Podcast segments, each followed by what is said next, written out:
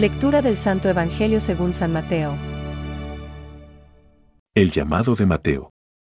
Al irse de allí, Jesús vio a un hombre llamado Mateo, que estaba sentado a la mesa de recaudación de impuestos, y le dijo, Sígueme. Él se levantó y lo siguió, mientras Jesús estaba comiendo en la casa, acudieron muchos publicanos y pecadores, y se sentaron a comer con él y sus discípulos. Al ver esto, los fariseos dijeron a los discípulos, ¿Por qué su maestro come con publicanos y pecadores? Jesús, que había oído, respondió, No son los sanos los que tienen necesidad del médico, sino los enfermos. Vayan y aprendan qué significa. Yo quiero misericordia y no sacrificios. Porque yo no he venido a llamar a los justos, sino a los pecadores. Es palabra de Dios. Te alabamos, Señor. Reflexión. No he venido a llamar a justos, sino a pecadores. Hoy celebramos la fiesta del apóstol y evangelista San Mateo. Él mismo nos cuenta en su evangelio su conversión.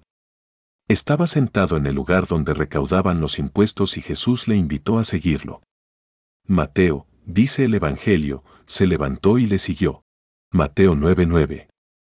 Con Mateo llega al grupo de los doce un hombre totalmente diferente de los otros apóstoles, tanto por su formación como por su posición social y riqueza. Su padre le había hecho estudiar economía para poder fijar el precio del trigo y del vino, de los peces que le traerían Pedro y Andrés y los hijos de Zebedeo y el de las perlas preciosas de que habla el Evangelio. Su oficio, el de recaudador de impuestos, estaba mal visto quienes lo ejercían eran considerados publicanos y pecadores.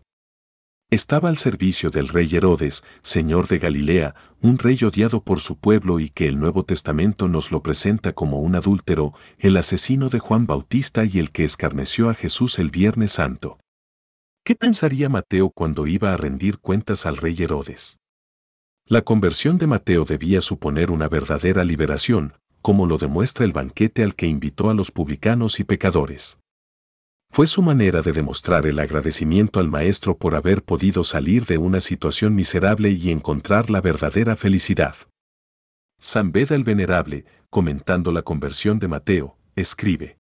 La conversión de un cobrador de impuestos da ejemplo de penitencia y de indulgencia a otros cobradores de impuestos y pecadores. En el primer instante de su conversión, atrae hacia él que es tanto como decir hacia la salvación, a todo un grupo de pecadores. En su conversión se hace presente la misericordia de Dios como lo manifiestan las palabras de Jesús ante la crítica de los fariseos. Misericordia quiero, que no sacrificio. Porque no he venido a llamar a justos, sino a pecadores. Mateo 9:13. Pensamientos para el Evangelio de hoy. El Señor, que lo llamaba por fuera con su voz, lo iluminaba de un modo interior e invisible. Para que comprendiese que aquel que aquí en la tierra lo invitaba a dejar sus negocios temporales era capaz de darle, en el cielo, un tesoro incorruptible. San el Venerable. Escuchemos este mensaje de San Mateo, meditémoslo siempre de nuevo. Para aprender también nosotros a levantarnos y a seguir a Jesús con decisión. Benedicto 16 puesto que Dios puede crear de la nada. Puede por el Espíritu Santo dar la vida del alma a los pecadores creando en ellos un corazón puro. Y puesto que, por su palabra, pudo hacer resplandecer la luz en las tinieblas. Puede también dar la luz de la fe a los que lo ignoran. Ver 2 Yoar 4.6.